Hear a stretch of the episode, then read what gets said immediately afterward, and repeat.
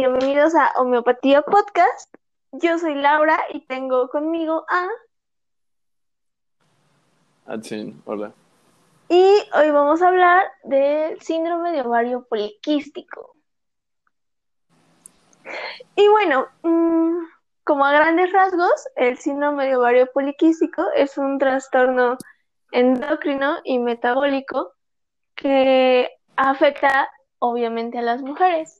Este fue escrito por eh, Stein Leventhal en 1935 y él fue el que se fue como dando cuenta de, que llegaban a su consulta mujeres con síntomas eh, muy particulares como trastornos en su menstruación, hirsutismo y acné. Y entonces fue desarrollando todo un síndrome que es lo que conocemos como el síndrome de ovario poliquístico.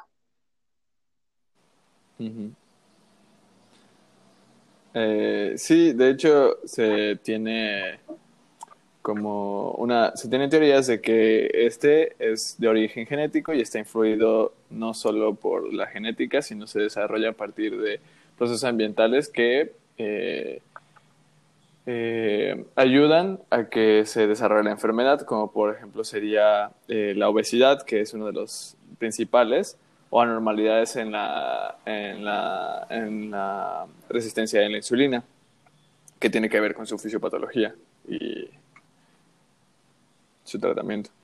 Y bueno, en México eh, tiene una prevalencia aproximada de un 6% en todas las mujeres del país. Esto va variando de acuerdo a, a, las poblaciones. En el mundo puede ir de 3 al 7% en las mujeres de edad reproductiva y los niveles más altos que se han encontrado son un 60 o un 80%, pero específicamente con datos de hiperandrogenismo. Es importante como hacer esta diferencia, porque el hecho de tener eh, hiperandrogenismo no quiere decir que tienes síndrome de ovario poliquístico, pero está aunado a esta patología. Y como mencionabas, este, como diversas eh, corrientes que explican eh, el origen o la etiopatogenia de esta enfermedad. Una de ellas es la genética, este, y hay otra que también lo asocia ah, más bien a los, las modificaciones endocrinas que sufren las mujeres al comenzar a menstruar, no necesariamente asociándolo con los orígenes genéticos, que es un poco lo que mencionabas también de, de la del medio ambiente, o sea, el medio ambiente en el que te desarrollas puede eh, generar que tengas mayor predisposición a. Y por eso, dentro de los factores de riesgo que, que tenemos están, por ejemplo, un antecedente, una menarca temprana. La menarca hay que recordar que es eh, la primera menstruación que tienes que en tu familia tengas antecedentes de síndrome de ovario poliquístico, que haya un incremento excesivo de tu índice de masa corporal al inicio de tu menarca, este, y entre otros. Y como mencionabas, también se asocia a enfermedades como la diabetes, pero esto es por mm, la resistencia a la insulina que sufren las pacientes por la alteración en todo el hipotálamo hipófisis gonadal. y... Eh, y, y, como, bueno, como criterio, o bueno, como definición tal cual eh, eh, operativa, o lo que un médico definiría como clínicamente un, un, síndrome de ovario poliquístico, según nuestra guía de práctica clínica, pues sería el exceso de andrógenos, que sería eh, este, visto por clínica con el eh, o otras señales eh, clínicas, y también corroborados obviamente por laboratorio, y su disfunción ovárica con la clínica o lo que la paciente referiría, que sería la oligoovulación, este, o visto morfológicamente a través de estudios de imagen, pues los, los, los pólipos ováricos.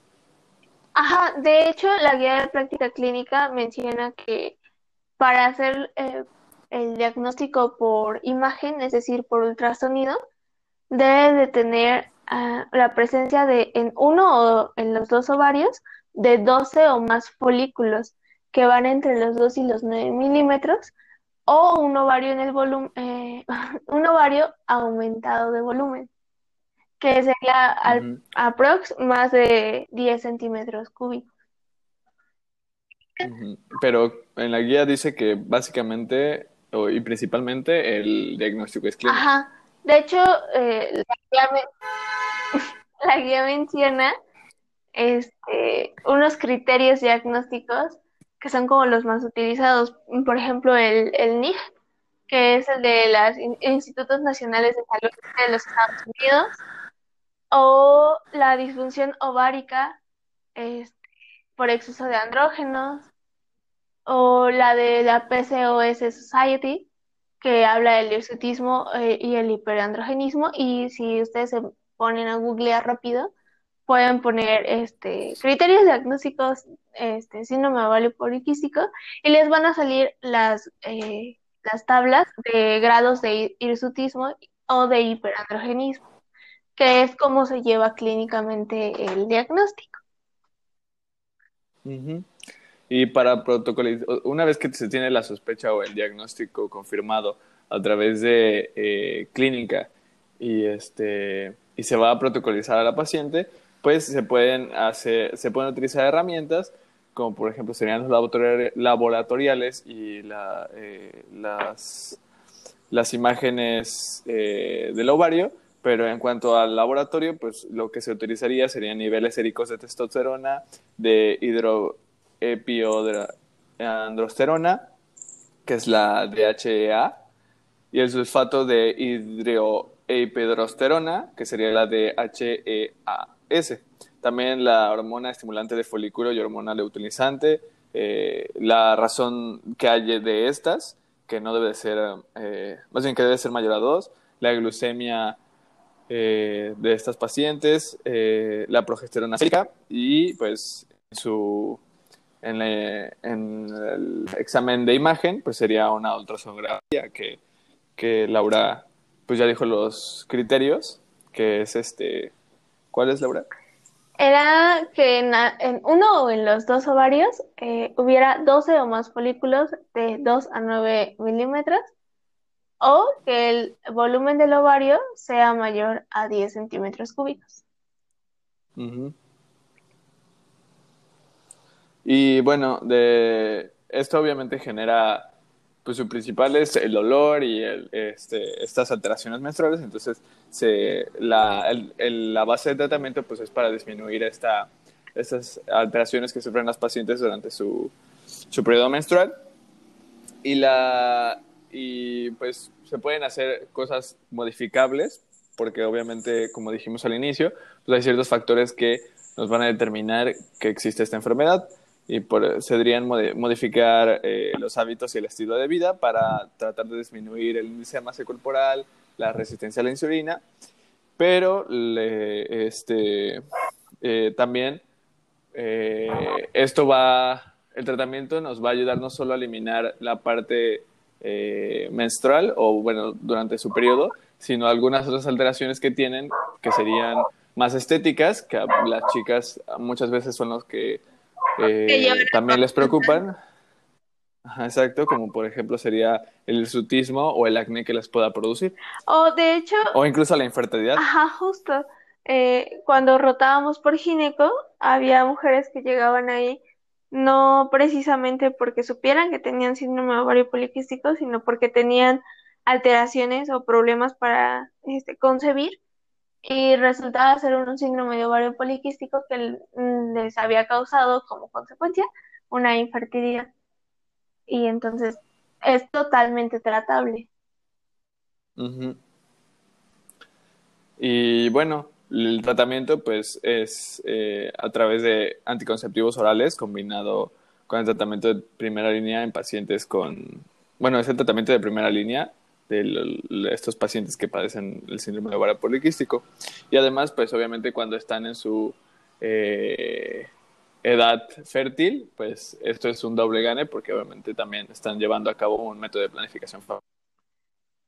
Pero hay mujeres que o ya utilizaron mucho tiempo de su vida anticonceptivos o eh, tienen como satanizado el uso de los anticonceptivos hormonales, los anticonceptivos orales, este, y buscan como una alternativa a ese tipo de tratamientos. Y es aquí donde entra la homeopatía. Y dentro de los medicamentos homeopáticos que tenemos como para el síndrome ovario poliquístico, en realidad son muchos, pero vamos a tratar de hablar como muy, muy rápido de unos cuantos de ellos. Y tenemos, por ejemplo, a Platina. Que Platina, este, dejando a un lado todos sus mentales y sus trastornos eh, sexuales y todo lo demás, va a tener, por ejemplo, alteraciones en su menstruación que va a ser de tipo, eh, va a tener como tipo coágulos negros o coágulos muy oscuros, que las materias médicas lo mencionan que es como alquitrán. Y este ah, va a tener dolores ardientes y punzantes en sus ovarios, que eso es como muy característico y que nos puede ayudar. Este, va a tener, eh, sobre todo en la región izquierda, dolores en los ovarios y puede tener quistes o tumores en los ovarios. En el caso de apis melífica, que sería otro medicamento, este va a tener dismenorreas y fuertes dolores en los ovarios, pero este es sobre todo del lado derecho. Va a tener ovaritis con dolores ardientes o pinchantes y eh, siempre el ovario derecho va a ser el que se afecte más y puede sufrir incluso de tumores, edemas, hipertrofias. o sea, toda una... ¿Sabes? Todo un caos dentro del ovario, sobre todo derecho, en el caso de apis. En el caso de otro medicamento que es la quesis. La quesis tiene dolor en el ovario izquierdo, pero esta va a mejorar muchísimo durante su menstruación. O sea, el hecho de que llegue su menstruación, eh, para ella son momentos de descanso eh, de todos los, eh, los síntomas que la aquejan. Sufre de dolores en las caderas que se irradian hacia los ovarios y otra vez sobre todo en el izquierdo. Y sus cólicos menstruales van a comenzar justo en el ovario izquierdo. Sus reglas van a ser muy cortas y van a ser muy poco abundantes y la sangre va a ser negra y en coágulos. Pero la va a mejorar. Esos son como nuestros tres principales medicamentos pero como les decía, hay muchos. O sea, tenemos sin fin de medicamentos homeopáticos que tengan síntomas este, o alteraciones menstruales, muy probablemente te ayuden en el caso de un síndrome de ovario poliquístico. O sea, tenemos a Creosotum, que tiene pérdidas sanguíneas durante las relaciones sexuales, este, y tiene cólicos cortantes, metrorragias de sangre negra, o tenemos a Hidrastis, que sus reglas son súper abundantes y tiene menorragias y metrorragias eh, por fibromas y por tumores que son este, indurados y lo siente como dolores vivos. O tenemos a Argentum, que tiene ovaritis este, y dolor sobre todo en el ovario izquierdo. Tenemos también a Phosphorus, que él tiene reglas prematuras, que son muy, muy poco abundantes, pero son de largas duraciones. Mm, y tiene sobre todo el eh, fósforos, inflamación del ovario, que son dolores muy violentos hacia la cara interna de los muslos. Y esto es sobre todo durante su menstruación. O al licopodium, que aunque no lo pensaríamos quizás, él tiene durante las reglas un dolor en el ovario derecho.